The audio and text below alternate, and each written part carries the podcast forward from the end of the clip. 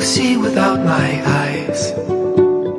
The first time that you kissed me, boundless by the time I cried. 欢迎大家来到新一期的多说一点，我是小李，我是小宝，我是罐儿。今天我们要聊的这部电影是非常跟时节相关的，嗯，就是也是因为我们找不出来什么新片子值得看。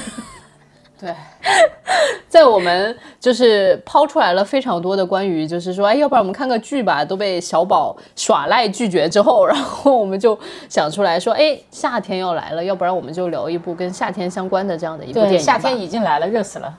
我们为了录这个，然后在酒店里面把空调都关掉了，我现在正在冒汗呢。嗯，现在北京的夏天感受如何呀，官儿？就在家闷着嘛，然后也有空调，就比较幸福。你们夏天的时候一般都会做些什么呢？哎，我好像还没有讲。没有讲今天电影，对，是的，那我们来揭秘一下吧，今天到底要聊什么什么电影呢？小李挑了一个，这这这算得上文艺片吗？我觉得是。青春片，青春文艺片。嗯，侯麦的《夏天的故事》，对，就侯麦导演呢，就有人生四部曲吧，应该应该广大影迷是这么叫的。如果我叫错了，你们就直接打我也没关系。就是春天的故事、夏天的故事、秋天的故事和冬天的故事。就是当所有的影视播客没有任何选题可聊的时候，大家就会想起这四部曲。春夏秋冬是对应着人，它也对应季节，但它也对应人的年龄阶段，对吗？它有一个它有一个顺序，但不是春夏秋冬这个顺序。哦我记得秋春是第一个，秋好像是最后一个。哦人生的秋天，，OK，那我应该看秋天的故事吧？Anyway，我们看的是夏天的故事哈。对对对对对，就是还是先从我们自己的夏日记忆开始吧。你们有什么特别快乐的夏日记忆吗？唉还是有的，但就是离我比较遥远了吧。啊，你人生只有年轻的时候在过夏日吗？对，到后来，我说老实话哈，就是我我不知道为什么，经常脑海里一想起来都是一些艰苦岁月，然后就没有什么特别快乐的夏天。比方说哈，就是我家刚搬到那个广州的时候，然后就是一个夏天，然后那个时候的住宿条件非常非常的差，嗯，然后那个地方，第一就是没有洗手间，就基本上我搬去了广州，但住在一个比胡同条件可能还要艰苦一点的地方，然后又热，呃，勉强装了一台窗机的空调，每次打开的时候就有如拖拉机在头上碾过一样。呃，那个地方广州真的很厉害，有大蟑螂，对吧？然后蟑螂会飞，我妈第一次见识。然后还有还有老鼠，我家住的那个地方，晚上睡觉的时候，那个一定要我用蚊帐，蚊帐不仅挡蚊子，然后还能够挡蟑螂和老鼠。就这个情况。然后，然后坐在那儿写功课，如果不点蚊香什么的话，那个半个小时之后，腿上大概能够有三十个包。哦，对，这就是我对南方夏天的印象，就是这种感觉，太吓人了。那你第一次真正拥有比较好的空调的时候，不是应该是一个非常美丽的记忆吗？呃，确实，嗯。然后，但那个时候就属于那种，就是关，你就想关在房间里，你再也不要出去，就这种感觉。哦，那个时候大家肯定都还没有在讨论空调病什么的，都是还在享受那个就是空调带来的巨大的愉悦感。是没错。罐儿呢？你的夏天？我现在能想到夏天，就是上一期我跟老张聊到的，在纽约的夏天真的很折磨，而且特别有意思的是，大家买奢侈品的时候那种花钱的劲头特别足嘛，然后一买就买好几千刀的东西都不眨眼，但是在装空调的时候都不愿意去花那个几百刀买一个好一点的空调。所以夏天大家就都在桑拿房里蒸着，然后后来呃老张先受不了了，我们就自己付费买了一个空调，就是那种像拖拉机一样的那种空调。啊，确实，因为老房子只能装那种窗机，好像。是的，是的。然后，但尽管这样，每天我就发现进我们屋的人开始慢慢变多了。大家都说：“哎，你们今天怎么样啊？上班怎么样？工作怎么样？进来待一会儿，然后就坐着不走了。”然后大概每天有两三波的人进来享受那个拖拉机空调。挺好的，要收费。对，后来后来我们搬去了一个好的公寓，然后就没有这个事情了。但是会很怀念那一段时间。嗯，那你是喜欢夏天的人还是恐夏人？我恐夏，哇哦，我因为我觉得我体质不太行，在夏天的时候开空调也睡不好，不开空调也睡不好，整体会很烦躁。嗯，明白。如果是我的话，我觉得如果不考虑有地暖和空调这件事情，我会比较喜欢夏天。哦，哦，对，冬天是熬不住的，但夏天我觉得我可以接受，大不了冲凉水澡。我觉得小时候如果真的要说快乐的夏天的话，恰恰是没有空调的时候，然后热了个半死，那那盆凉水从头浇到脚的时候，那个爽快。嗯，就我被小宝说服了。我以前老觉得冬天再冷，你只要加衣服就好了，但夏天再热，你不能扒皮啊。是。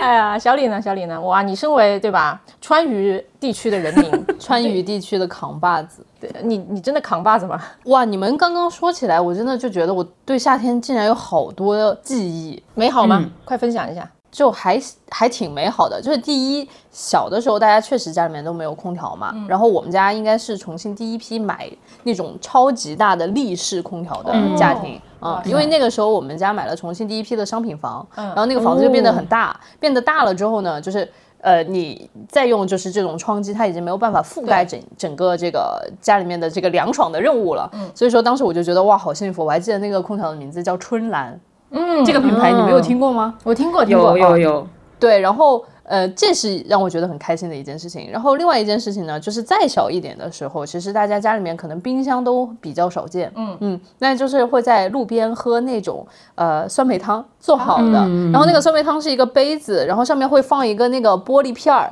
就是因为他怕有那个虫子去污染那个酸梅汤。你们是这样子的吗？小时候？呃，我小时候我妈不让我喝街上的东西，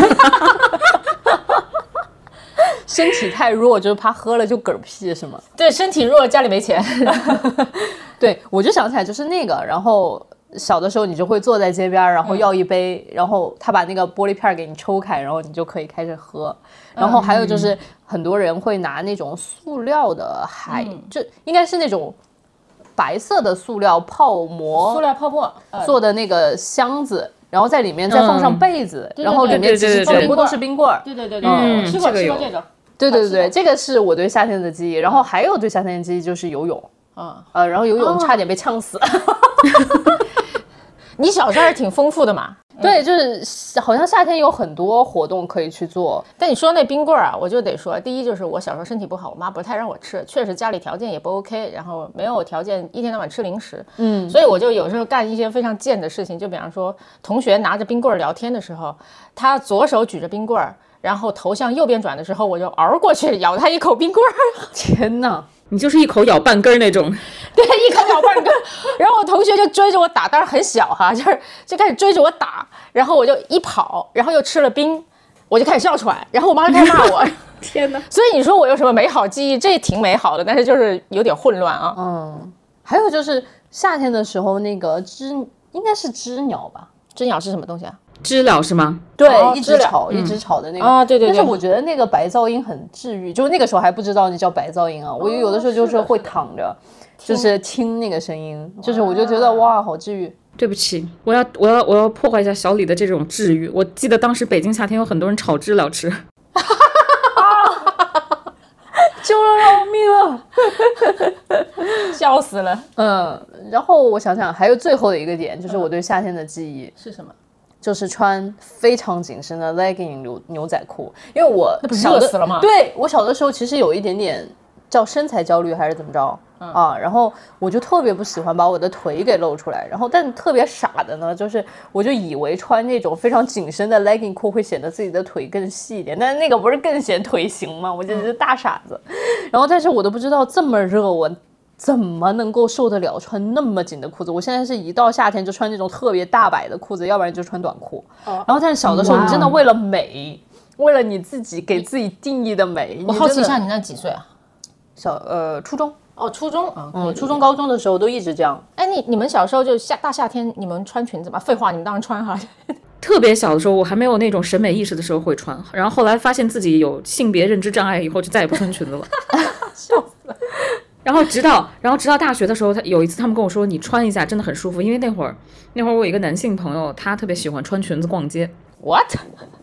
因为他说真的很舒服，然后我就试了一下，然后到有那种穿堂风的地方，就会觉得当下很清凉，然后就是觉得很幸福。哎呀，真开心！我要说一个，你有小时候有性别认知障碍，我觉得我有，我我也不知道我有什么障碍，就是我上小学应该是第一天，因为那确实也是夏天嘛，呃，那个九月份左右开学还挺热的，我就穿了个短裤。呃，应该是穿了个长裤去学校，由于太热了，我就把长裤当众脱了。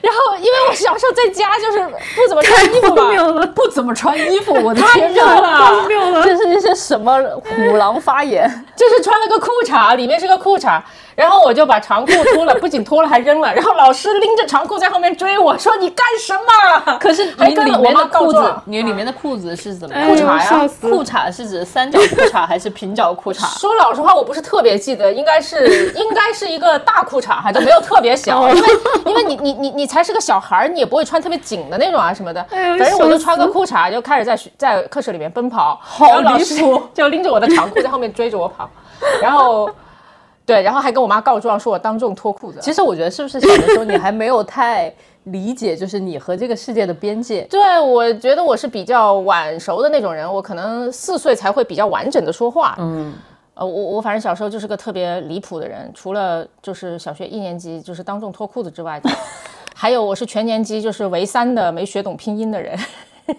这件事好像大家略有耳闻，就是在之前的节目里面，你好像也有讲过。对，就反正就很离谱吧。然后夏天就就对我的记忆就是混乱啊，也很难说是美好或者不美好，但就是混乱。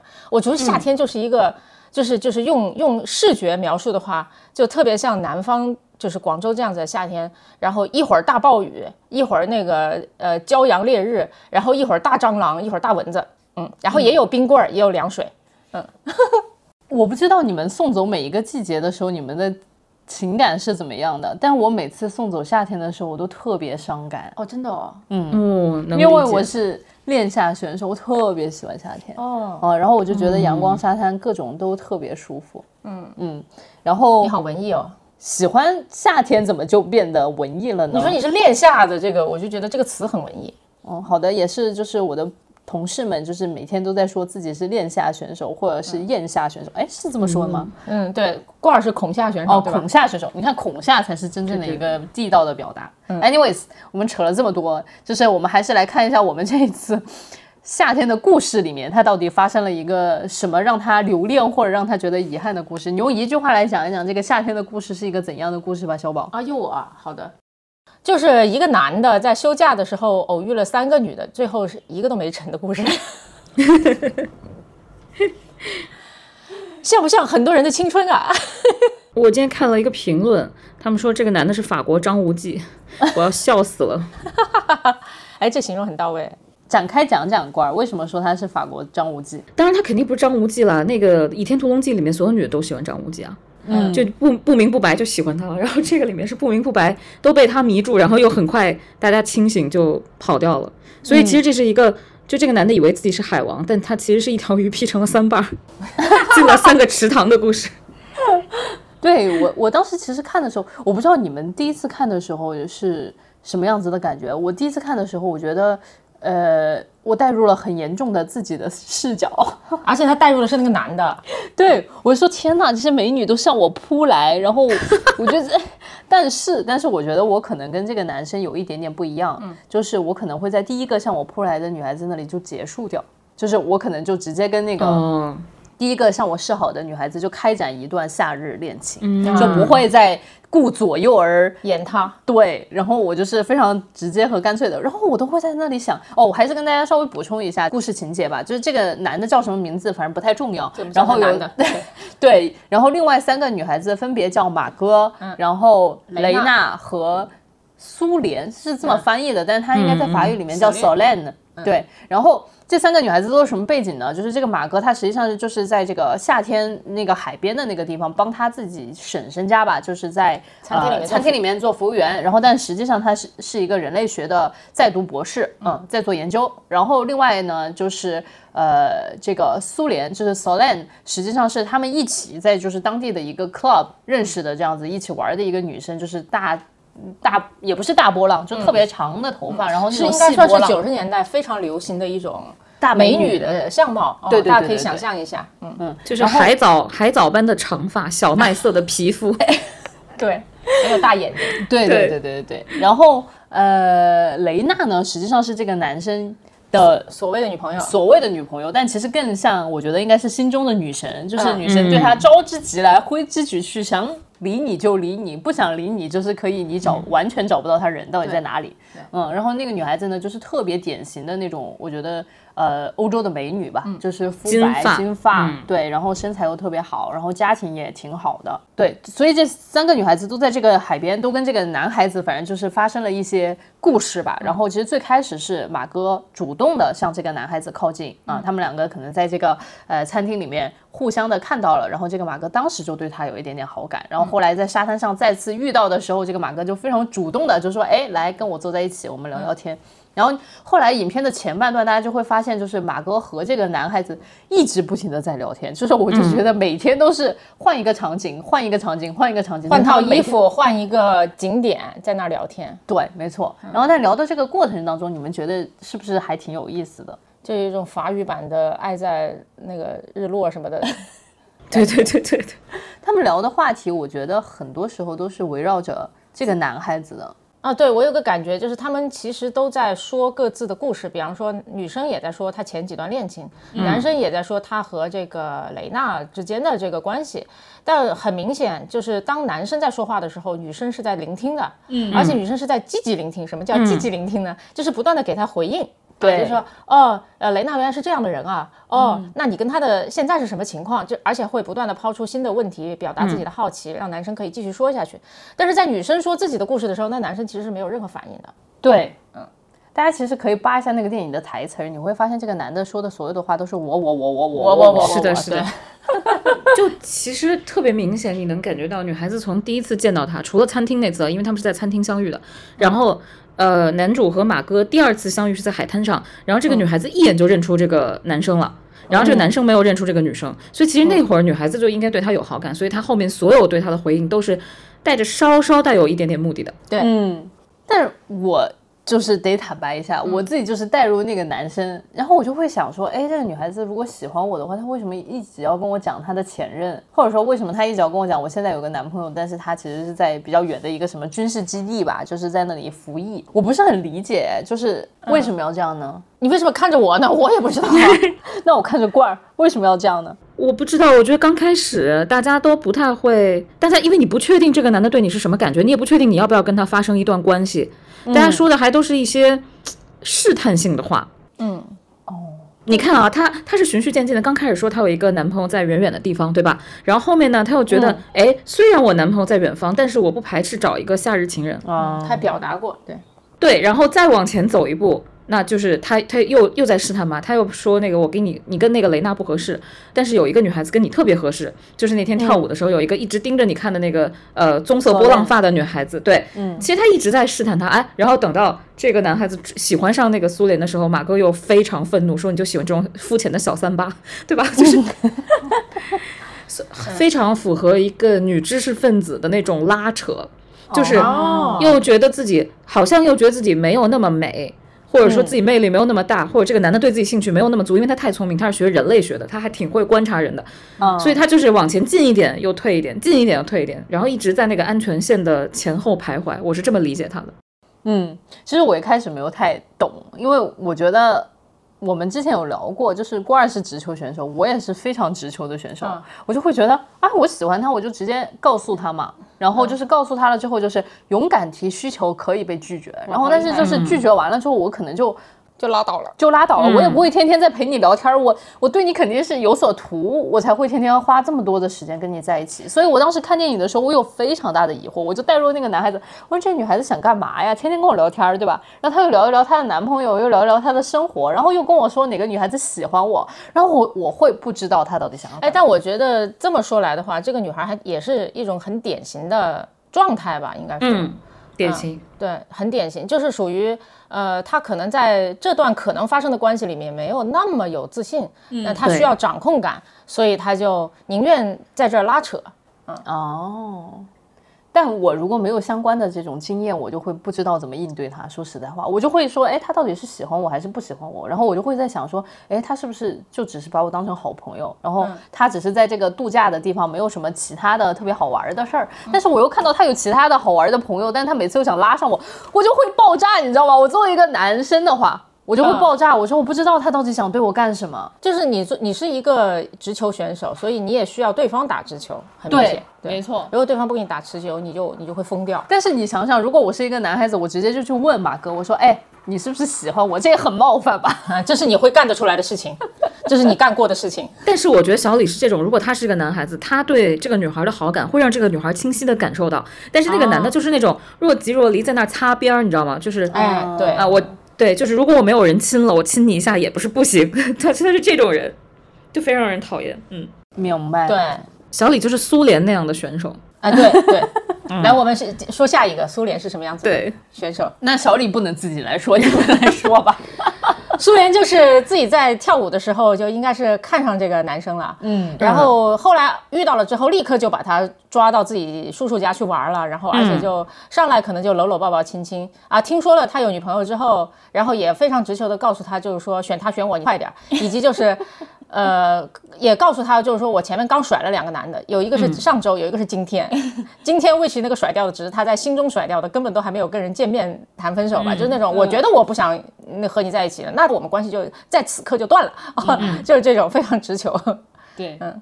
然后苏联也也很有意思，就是呃，他跟这个男生搂搂抱抱亲亲的时候，突然又站了起来，说我有一个原则，就叫做我第一次不跟人上床。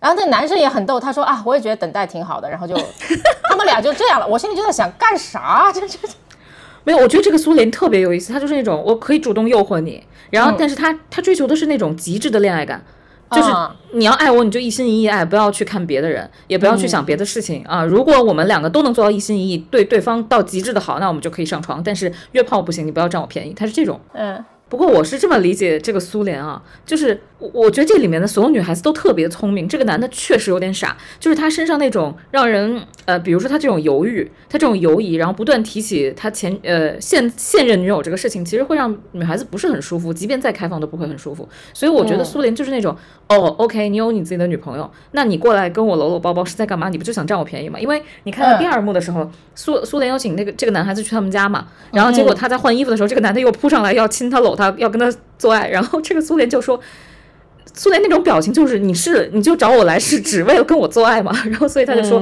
其实那是他们见面第二次嘛，但他还是说第一次不行。我当时就觉得这就觉得这个台词很妙，明明是第二次要擦枪走火了，但是他说的还是第一次不行。嗯，所以我觉得在他心中，他们两个的那个关系根本就没有往前迈过一步。嗯，哦，是这个意思。嗯。但我也会很好奇，就是既然你看到这个男的，就是一个就是挺懦弱的，然后又一直把这个前女友摆在自己的嘴上，对吧？然后但是一看到你这么貌美肤白，然后就是马上就想要扑上来，就是你稍微给他一点 hint，他马上就要扑上来的这种男的，那求这种男的给你百分百的爱，本身就是一个求不来的事情嘛。嗯，就是我我其实不太知道为什么 Solan 还要在他身上花时间。嗯，但我觉得熟练没有在他身上花什么时间，就是他就是那种，就是我今天有空，然后我就带你出去玩，你自己想明白了没有？然后过几天要不要跟我出去？然后接下来他有自己的事情要忙，我不知道他在忙啥哈，不记得了。他在一个银行实习，哦，在实习，他就忙他自己的去了，他也不理那个男的。所以我觉得，就是他不是一个会陷在拉扯感里面的人，他就是那种有就有，没有就滚。就这种感觉，呃，但他就愿意试一下，就是说，那有没有呢？而且我觉得他追的其实不是百分之百的爱，是男方眼中他有没有百分之百的魅力。有道理。就如果他的这个魅力被那个雷娜分开了，他就不爽，他就说必须两个人之间必须选一个。嗯嗯，明白。对，而且在一定程度上，我是觉得他也没有打算百分之百的付出他自己的情感，但是他希望这个男生在短暂的夏天里面有百分之百的投入。嗯，因为他相信自己的魅力就是有这么吸引人，这在一定程度上算是一种对自己魅力的确认吧。哦，嗯，这个说的让我醍醐灌顶了一下。你闭嘴吧，你真是。啊，这也很典型，其实这也很典型，这也是一种非常典型的，呃，就是也不叫恋爱观，这叫做一种一种。表现吧，嗯嗯，就是在这种两性关系当中的这样的一种互动的表现。是的，嗯，是的，他就是让你百分百投入，但是你没有的话，他也不跟你哭闹，就是你给我滚。哦，有的有的，很酷很酷，嗯，挺酷的。那雷娜呢？那挂儿来讲讲这个女神雷娜。这个雷娜特别有意思，他呢，这个男主为什么会来法国的这个岛上，呃，所谓度假呢？是因为本来他跟雷娜说好一起来的，然后中间就被雷娜放了鸽子。雷娜说我要跟妹妹去西班牙，然后呢，我们约好在七月二十号在这里相见。然后到了七月二十号，果然没有来，可能到了八月八月的上旬吧，他才出现在这儿。而且他们两个就是偶然的巧遇才遇到，说哦，原来你来了啊！你也不给我，你也不给我打电话，你也不给我发信，就让我在这儿苦等。然后雷娜呢，见到他以后呢，反正两个人就拥抱啊、接吻啊，很亲密啊，聊这个聊那个。然后雷娜就抱怨说，好多男的追我啊，好烦啊！大家 对都是个低质量男性。然后结果，然后他，然后就邀请男主跟家里人一起吃饭。然后结果再见面的时候，两个人因为去不去呃一个岛上玩儿，然后什么时间去玩儿，就开始吵架，吵到这个女的说你的质量也很低哦，说你不要来烦我了，不要拉我了，你好恶心，大概就这种，然后就。两个人就掰了。雷娜是这样一个，就是被男主用阴晴不定来形容，所以我觉得他其实是个真正的海王，就是在他身边缠着他的吧，好像都没啥分量，他一个也不喜欢，但他就特别享受这种被缠着的感觉，就是那种我对你挥之即呃招之即来挥之即去那种统治感。嗯，他是那种女王的那种，就是我要统治你。嗯，而且他会有一种，呃，我不知道该怎么表达，就是很很很浪漫的。呃，说辞来掩盖这种统治感，对对，就这这男主一开始形容，因为因为因为雷娜直到这个电影的后半段才出现啊，之前一直只出现在男主的描述里面，在男主的描述里面，他就是极其聪明，对吧？然后也很会社交，同时呢，他说他们俩的相处关系叫做我们从来不呃定下约会的时间，嗯，我们都我们在那个地方也是就是遇到就遇到了，然后没遇到就没遇到。呃，就是把这一切好像就交给命运的邂逅一样，然后我心里就在想，这就是不想跟你见面啊。对啊，然后我就问问你，你们如果小时候就是不是人到中年啊，就小的时候遇到这样子的女神，你们能分辨得出来吗？他给你包装一套这种命运的安排的这种话术，分辨不出来，真的分辨不出来。所以我觉得这男的就就就还是太太太太年轻了哈。哦，还还有就是。很妙的，就就他说一切都是命运的安排。后来他们遇到了之后，嗯，第二天然后约好了在哪里见面，那女的就没有出现。然后第三天就找了个理由搪塞他说我头一天出现了什么样的事情。这男的明显已经不高兴了。然后接下来在要去岛去哪哪天去这个岛上的时候发生了争执之后，这个女的立刻就开始发飙。她说没有人能够限制我的自由。我说。我觉得守时啊，守约跟自由是两回事儿，但是他就能够这么说，你知道吗？就是意思就是我想怎样就怎样，但凡我不能够想怎样就怎样，那就是有人限制了我的自由。嗯，在一定程度上呢，我不知道怎么你们怎么看待这件事情？你觉得他是就有病吗？还是就是？我觉得他的不守时也是他统治的一个手段，哎，就就煤气，我我觉得他是特别明显的，他煤气灯了他的男朋友。对对对对对，非常明显。嗯。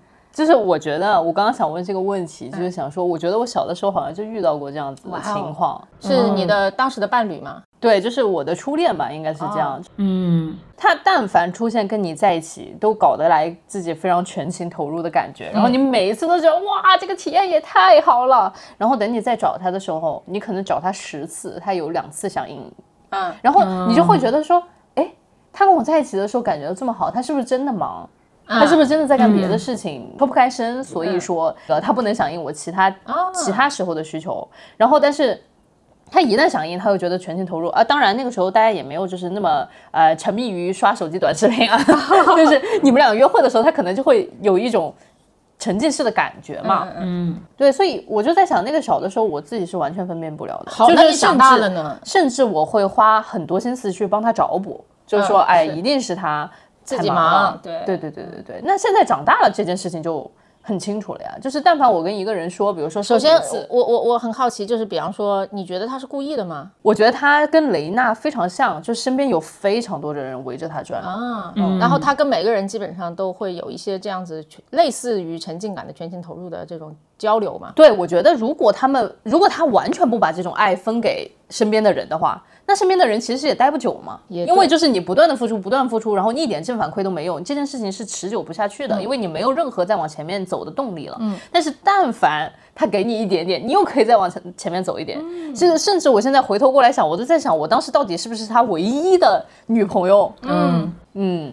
小李，我有个问题，你觉得啊，你们两个的魅力差距大吗？我觉得在那个时候魅力差距还挺大的，就是他应该是属于那种学校里面风云的那种人。我觉得他当时在学校里面就是演个话剧《雷雨》还是什么的，就他一跪，然后因为因为当时就是有那么一个情节嘛，就是他就是演那家的小儿子还是怎么着，嗯一跪哇，那个礼堂里面全部都是闪光灯、飞临，然后我的天哪就是大声鼓掌，嗯，然后我都震惊了，我说天哪！就是竟然是什么霸总情节？对，然后我当时整个人都震惊了。然后我后来现在在想，就是你那个时候就是个小女孩嘛，就是就是可能人家会觉得你挺。呃，挺可可爱爱的，嗯嗯，然后你说你自己能有多大一个魅力？其实我觉得人生很多的魅力都是你有了经验、有了时间之后沉淀出来的。你那个时候最多就是一张漂亮的白纸，是的那种感觉。所以说，我觉得那种魅力差其实是挺大的。那我的安全感其实也很很弱，所以你的初恋当年是个煤气灯，可以这么理解吗？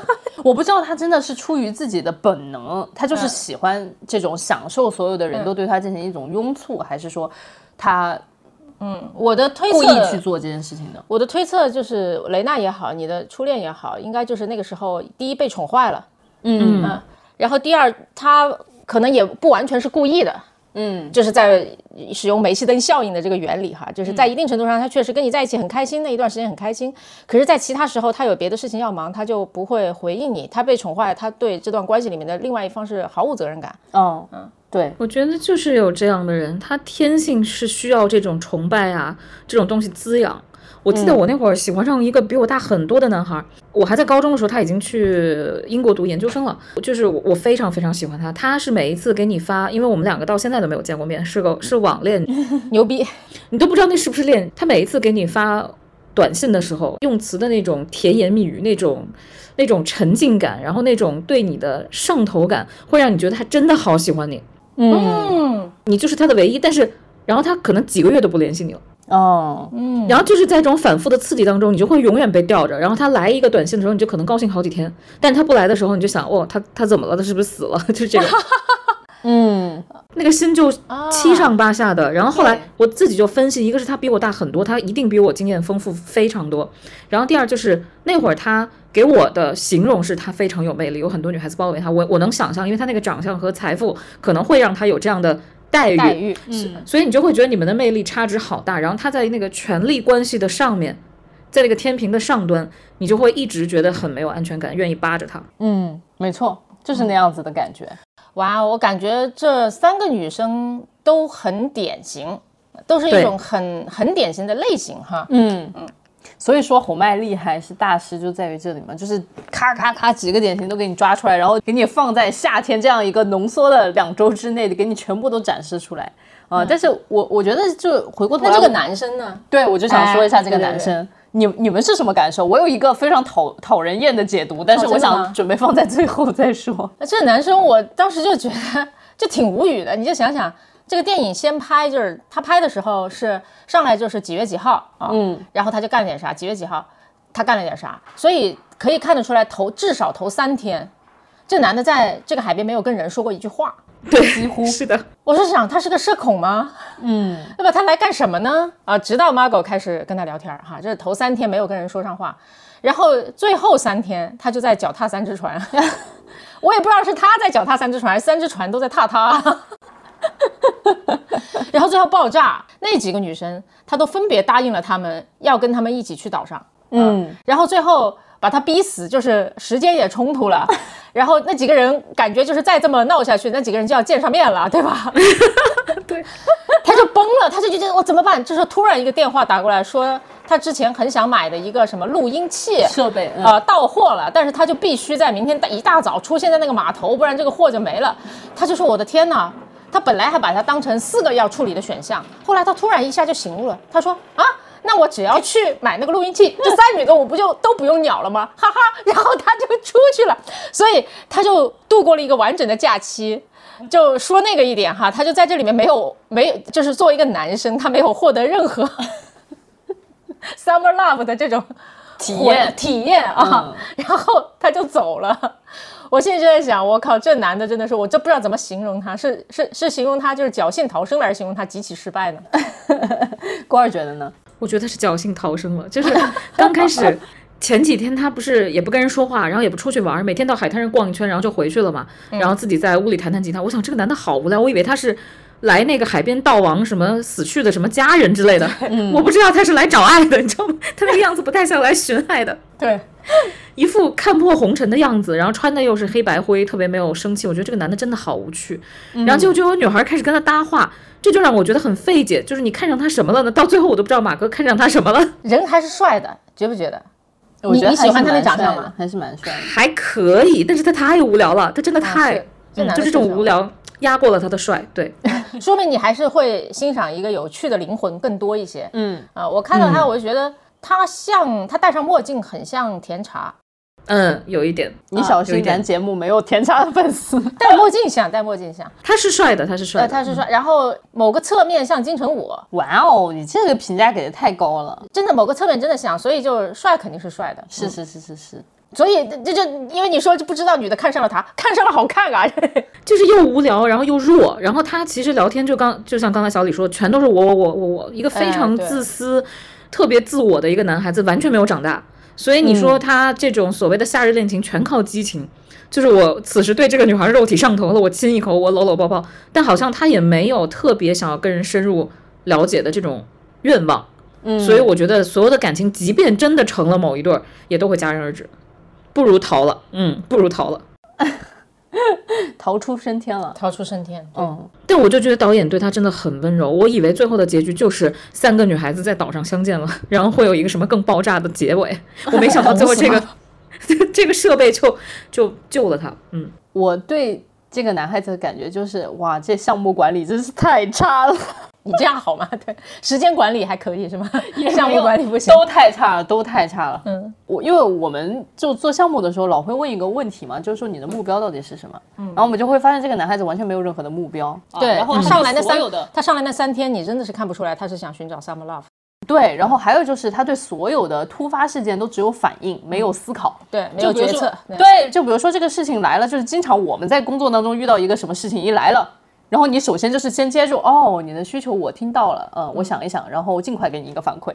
但他都没有，他是当下立刻就响应，说好，那就我们两个去岛吧。就是一开始，就是有些女生就说：“哎，去岛上玩嘛。”然后他就说好。然后那个叫呃苏里，然后就说选他还是选我？快选！他说哦，选你。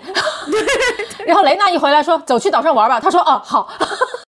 就是对所有的这种突发的危机完全没有任何的招架能力。第一个就是能想到的最简单直接、最当下的决定就是他的决定了。对，而且就他做决定的时候也不干脆，其实他也是犹豫的。对，嗯嗯，然后我但最要命的，其实我觉得还是一个就是没有大目标。就是有大目标的话，你就会去实时的去看一下，说，哎，这个事情我应该怎么做，能服务于我的大目标那。summer love 要有大目标，感觉也很奇怪啊。对，但是，所以我当时就说，我就是工作很上头嘛，哦我就对这一切的事情都是在用这个，哎，项目管理的方式在看待。当然，就是大家就说谈恋爱这种事情，怎么能用项项目管理的方式来看待呢？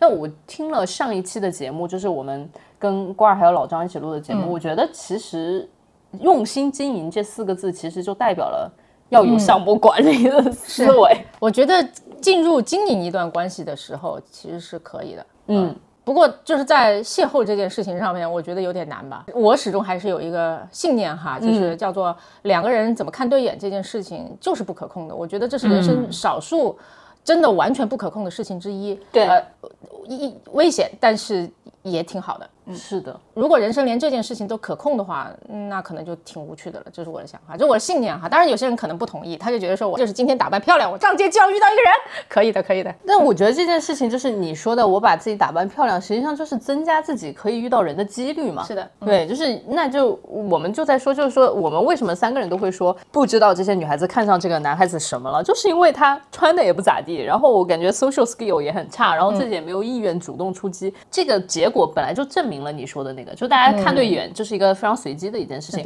但是你个人能不能做一些什么事情，让你自己被更多的看对眼呢？你还是可以做一点啥的，嗯。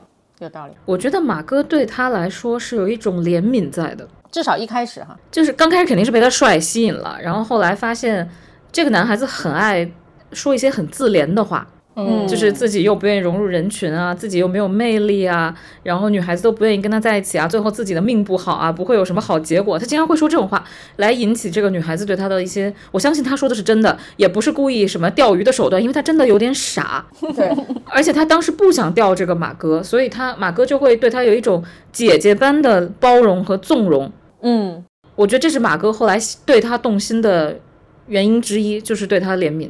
嗯，哦然后这个男孩子还是有一丢丢善良的，就是他只是能力太差了，但是他的心是好的，他不希望每一个妹妹伤心，所以在 每每一个妹妹问他说那个要不要一起去岛的时候，他都说去去去。说好听点是不想让别人伤心，然后说难听一点就是他自己不愿意承担让别人失望的后果。也是。那我想说的是，如果这个男孩他拥有了非常强的项目管理能力，那他可能 就是可以同时跟会让这，三个人 去岛上，今天去一个，明天去一个，后天去一个。而且让这三个女孩子都非常伤心，所以他最好还是不要拥有这样的能力好了。哎呀，真的是，嗯，不知道你们觉得就咱们猜想一下哈，就这个男主第二年的夏天他会怎么过？就经历了这么崩溃的一个夏天之后，我我这么说吧，他今天回去要是不写一个复盘文档，第二年一样的。你能不能不要再被工作洗脑了？罐儿觉得呢？我觉得他会长进吧。他至少不要一次搞三个，他可以试试一次搞两个试试。你们在说些什么虎狼之词？但我说他他，我是相信他会有长进的。但我也同意小李说的，就是他要是不写复盘文档，他可能明年还是一样啊。他会经历很多段心碎的恋爱，这个是我对他的感受。经历完了之后，哎，我不知道，就是我有一种感觉，我觉得其实都是因为我们到了人到中年再重新看这个事情，好像就觉得一下子就能够把马哥也好，把 Solen 也好，把这个雷娜也好，就放到一个框里面，因为就看明白，对，因为其实可能就是我们在人生经历当中经历了很多，就比如说像小李的初恋，他可能就是像雷娜一样这样子的个性的存在嘛。嗯那我经历过后，然后你回过头来再看，你就会觉得哦，我都可以把它放进框里面。但你第一次经历的时候，你真的很难招架是的是的是的你也看不懂，你就会觉得，其实我就觉得我就会是男主。我觉得每次都很莫名的，就是小李每次都带入男主，I don't I don't know why。我真的做过类似于男主的事情，就是那会儿我特别想谈恋爱，但是呢，我也不知道跟谁谈，我就开始撒网。就在大学刚开始的时候吧，那会儿觉得自己终于迎来了终极自由，所以也然后家长也不管你跟谁聊短信，天天住宿舍，其实也没有人问你嘛，就一下聊了很多个男孩子。后来发现，我靠，所有男孩子都在跟我聊着聊着的时候找到了另一半，然后只有我一个人还是单身，我就觉得我跟这个男的也差不太多。哎呦，笑死了！关键我当时觉得自己非常厉害，觉得自己是项目管理大师，每天跟哪个男孩子用哪一种呃心情、哪一种语气说话还都不一样。然后我当时觉得自己好厉害，然后最后大家纷纷都找到了女朋友，然后突然就失联了，最后就一个一个离开了我的生活，只有我一个人还是单身。就我就觉得我就是那种就是那种大傻子客服，你知道吗？然后解决人家。心灵干涸的需求，然后最后大家在我这里得到了满足，就离开了，也没有付费，我太惨了。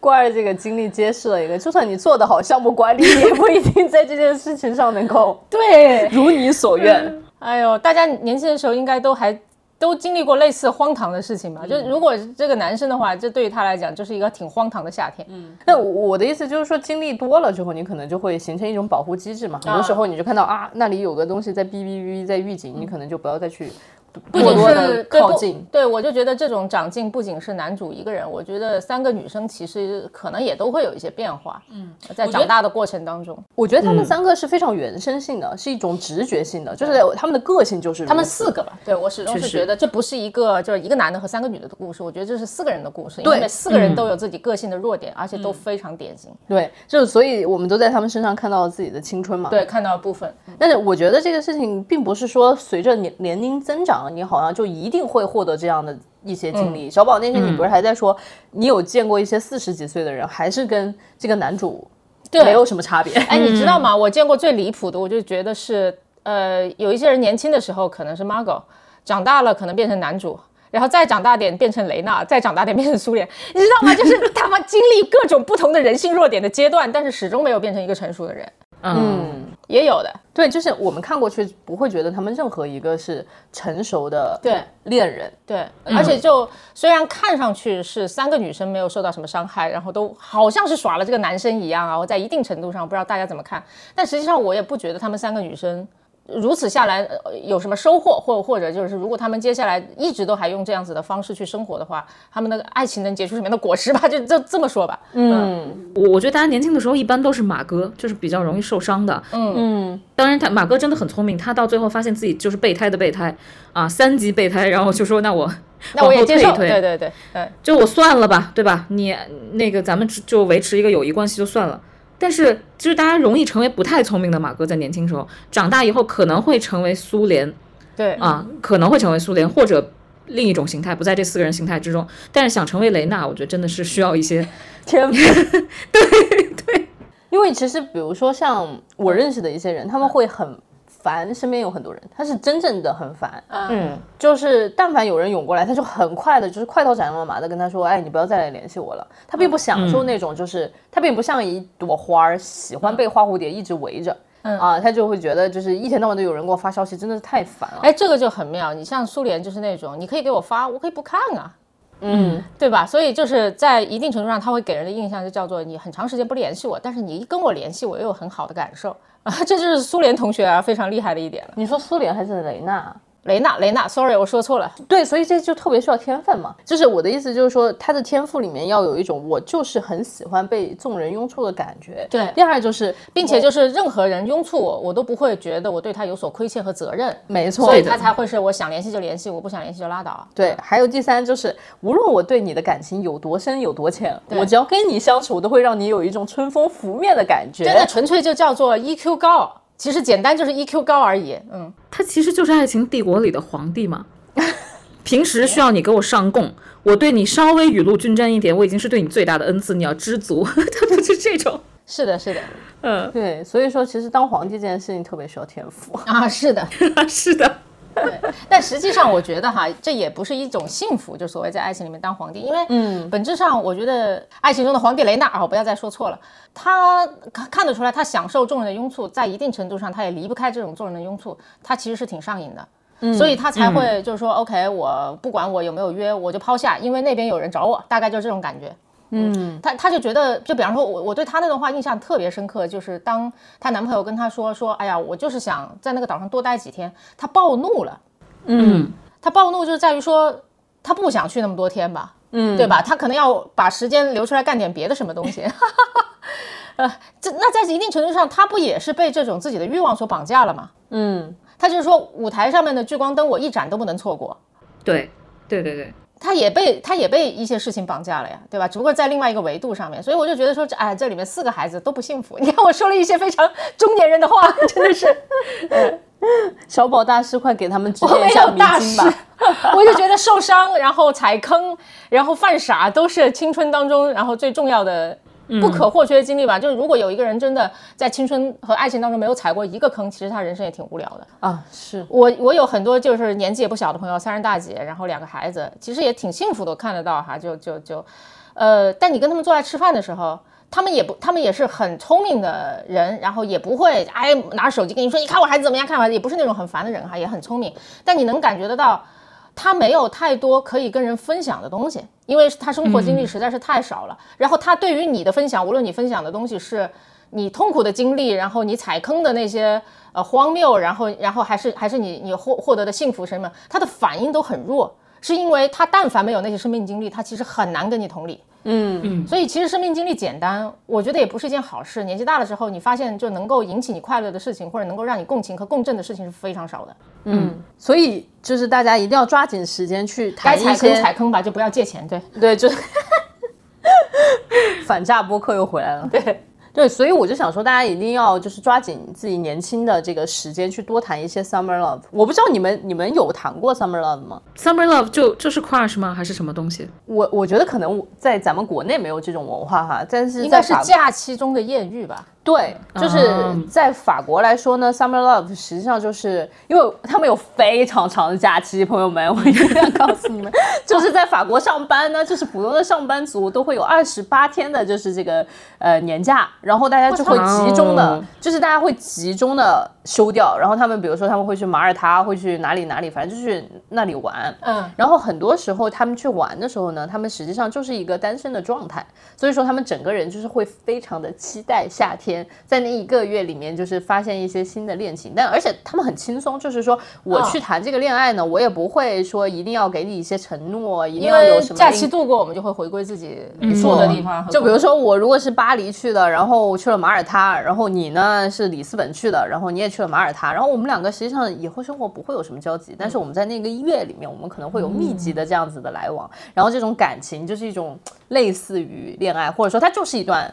很短暂的恋爱。觉得最大的问题在于我们没有假期啊，是的，二十八天什么概念？如果连着周末一起休，那就是一个半月吧。差不多，我的天哪！我们七天的假，比如说你出国，比如去一个海岛啊，到那儿可能晚上了吧，或者中午了吧，半天就没了，然后还要提前半天回来，这就少了一天，就六天。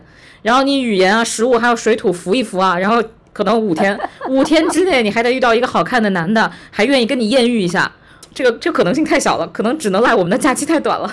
对，而且就是我们，比方说我们有个黄金周出去，然后我去好多地方都是那种人山人海下饺子一样，一点浪漫的感觉都没有。我就觉得，不管那个人有多么的帅气和睿智，只要他是出现在下饺子的场景，他就是个饺子。心里面包的是鲍鱼，你也是个饺子哎，笑死了。啊！我们没有 summer love。哦，真的好惨哦。对啊，就是在法语里面有一个，就是大家很喜欢说的话叫 “il faut profiter la vie”，用这是什么？就是用中文说，就是说你们需要去，就是尽量的享受生活，就是享受生活给你带来的一切。其实我当时在法国念书的时候，其实我不是太明白他说的这个叫什么叫 “profiter la vie”，什么叫享受生活。然后我就会发现，现在想起来，所有就是你的生活。其实最后能够在你脑海里面留下印象的，就是你所有的那些经历。那他们小的时候就有好多的 summer love，就有好多的开经历啊。人生就是经历，就是体验，就是年轻的时候其实就是感觉要多多的去体验，就是培养一些爱好嘛。就我就觉得如果没有 summer love，那我们就是周末对吧，去做一些？不是，就是周末去近郊玩一玩啊，去攀岩啊，涉水啊，然后现在还是我我觉得现在的一些中产阶级趣味正在朝这个方向靠近哈，但我觉得还是辛苦了一些。我们的周末真的是太短了。然后昨天遇到一个朋友，他在某就不都不算大厂哈，中小型的一个厂上班，然后就都大小周这样上班，你知道吗？嗯，那有什么周末啊？然后我说那是的感觉如何？他说虽然那个周六上班是有双倍薪水的，而且有些时候事情也不多，但是他就说一天真的休息不过来。嗯，我能强烈的感觉到，这确实一天休息不过来。我说老实话，如果我一天只工作四五个小时啊，或者就是我是上八个小时班，其他时间在摸鱼，我两天绝对休息得过来。可是绝大部分中国人，然后一天的那个工作时长是远超八个小时的。嗯，我看了一个，今天还看了一个数据，就是叫做统计了全球人口的那个平均在工作日的这个这个这个工作时长，中国好像是全球第一高。哦，平均每个人工作九点一小时，这什么概念？这不是我工作九个小时，你工作九个小时的概念，是我和你大概一天工作十二个小时，因为有一些人确实还在摸鱼，然后对，所以我们平均下来九点一个小时。而哪个国家来着？忘了是德国还是法国，平均工作小时四点一个小时。我现在就想，神经病啊！之前我跟老张特别想感受一下那种中产阶级或者说财务自由以后的那种生活，就是周末飞到东京去，然后再然后吃吃喝喝享乐再回来，然后感受一下那种想飞哪儿飞哪儿，打的去度小短假的那种感受。我们试过一次，一个是发现金钱上实在是撑不住啊，实在撑不住，然后第二就是体力比金钱耗费的更大。就是你感觉特别浪漫，但是你为了那几个小时的浪漫，然后你体力全部耗光，然后下一个星期就整个一周都像死尸一样，嗯，完全没有被那种短暂的奢靡的小假期给哪怕一点点能量全被耗光了，然后就觉得这种东西真的不适合中国人，不适合贫穷的中国人。而且我其实最近才感受到，度假和旅游是两个概念。嗯嗯，本质上，我们大部分人都把它当成一件事情在做。但凡我有个休假吧去旅游，对吧？然后就一天一个地方就开始跑啊，把自己暴走半死。对对。但我们看很多很多电影和剧，包括比方说白莲花度假村、度假村，然后还有这个夏天的晒后假日，还有晒后假日，那些人那那他就是在度假，就是他那两周。哦，然后就住在那个酒店哪儿都不去发呆，然后如果想起来的，那周围稍微去吧去吧，嗯。啊，所以这个才是真正的放松，然后也不会出现像咱们之前说的那，就刚才官说的那种，然后我周末去一个地方，体力根本不支，回来之后更累，因为回来之后第二天就上班。以前我我工作的时候我也试过，就像你你说的那样子，周末去一个地方玩，因为我觉得那时候确实体力还好，我甚至就买过星期一凌晨的航班回来上班的。嗯，扛得住啊、但现在绝对扛不住。我现在就是有个假期我在家睡着。哎呀，我们怎么聊上么浪，聊的这么沮丧，全是很累的东西。哎，我说一个扯的好了，虽然我们呃比较没有 summer love 的这个这个概念，还没有这个条件，但是在很小的时候，大家都有过 summer 分手这种事情吗 summer 为什么？summer broken。毕业吧，做学生的时候谈恋爱，对，毕业也是一个啊。还有就是做学生的时候谈恋爱，就是那种，比方说两个同桌在一起，哎呀，就就在一起了，你知道吗？一男一女。哦然后接下来放了个暑假，然后再回来，就算不换座位，你看到对方的脸就会觉得他不是当时我喜欢那个人，然后嗯你就跟他好像还。真的是。我有好些朋友在读书的时候，就是就是就是夏天分手，就属于开学之后看这个人就不顺眼。我还嗯一开始没理解你说的这个，那我就觉得就是说恋人就是要多见面嘛，才熟悉。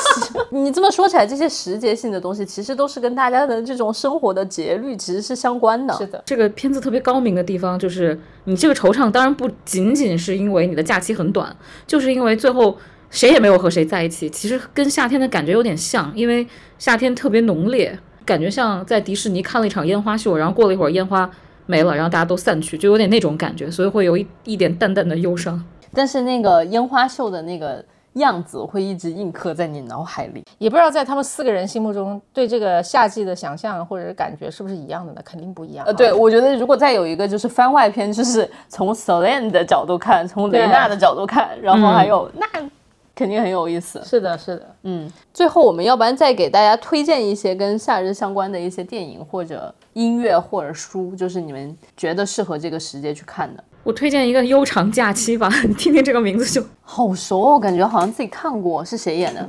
是我唯一的男神木村拓哉演的，在他还年轻的时候，九六年的时候，一共十一集。说实话，木村拓哉就是很夏天的那种代表，因为他的那个浓颜，然后加上他身上那种少年气，你就觉得他只属于夏天。然后过了这个夏天，你就不会再拥有这个男孩了，就这种感觉。